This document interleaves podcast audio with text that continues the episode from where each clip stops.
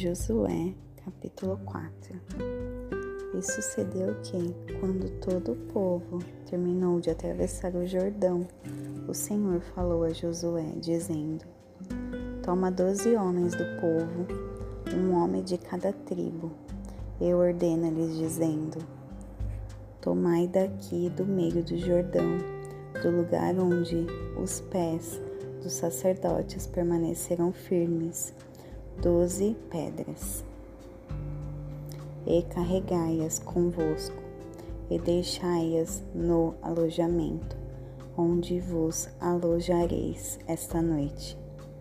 Então Josué chamou os doze homens, aos quais havia preparado dentre os filhos de Israel, um homem de cada tribo.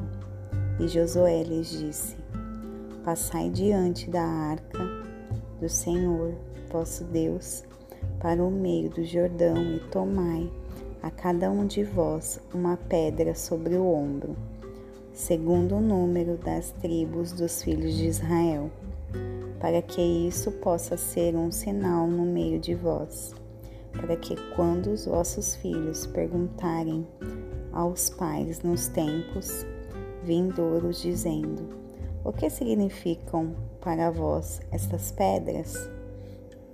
Então responder-lhes eis que as águas do Jordão foram repartidas dentre diante da arca do pacto do Senhor, quando ela passou pelo Jordão, e águas do Jordão foram repartidas e estas pedras serão para sempre um memorial para os filhos de Israel. E os filhos de Israel fizeram segundo Josué lhes ordenou, e tomaram doze pedras no meio do Jordão, tal como o Senhor falara a Josué, segundo o número das tribos dos filhos de Israel, e as carregaram e as carregaram até o lugar onde eles se alojaram, e lá as puseram. E Josué posicionou doze pedras no meio do Jordão, no lugar onde os pés dos sacerdotes que carregaram a arca do pacto estiveram. E elas estão lá até este dia, pois os sacerdotes que carregavam a arca fizeram desculpa, ficaram no meio do Jordão, até que tudo o que o Senhor ordenou a Josué que falasse ao povo tivesse terminado, segundo tudo o que Moisés ordenou a Josué. E o povo se apressou e atravessou.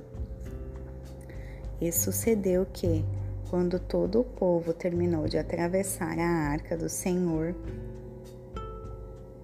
atravessou e os sacerdotes na presença do povo. E atravessaram os filhos de Rubem, Rubem e os filhos de Gade, e a meia tribo de Manassés, armados diante dos filhos de Israel, tal como Moisés lhe tinha falado. Cerca de quarenta mil preparados para a guerra passaram adiante do Senhor para a batalha, nas planícies de Jericó. Naquele dia o Senhor exaltou Josué à vista de todo Israel, e eles o temeram, como temeram a Moisés, todos os dias da sua vida.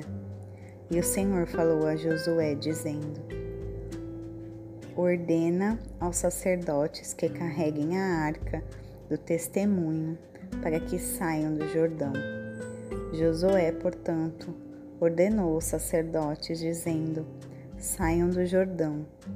E sucedeu que, quando os sacerdotes que carregavam a arca do pacto do Senhor haviam subido no meio do Jordão, e as solas dos pés dos sacerdotes foram erguidas para a terra seca, e as águas do Jordão retornaram para o seu lugar e fluíram do, por sobre todas as suas margens, tal como faziam antes.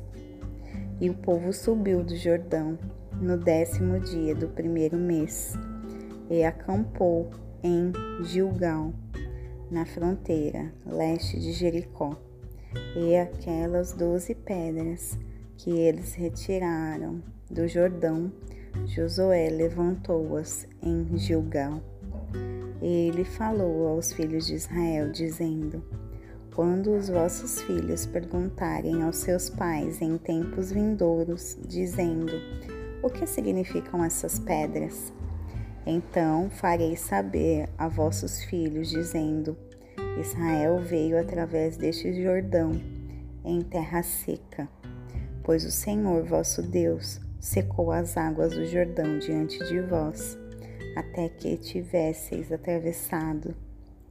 Assim como o Senhor vosso Deus fez no Mar Vermelho, o qual ele secou diante de nós, até que o tivéssemos atravessado, para que todos os povos da terra pudessem conhecer a mão do Senhor, que é poderosa para que vós pudesseis temer ao Senhor vosso Deus para sempre.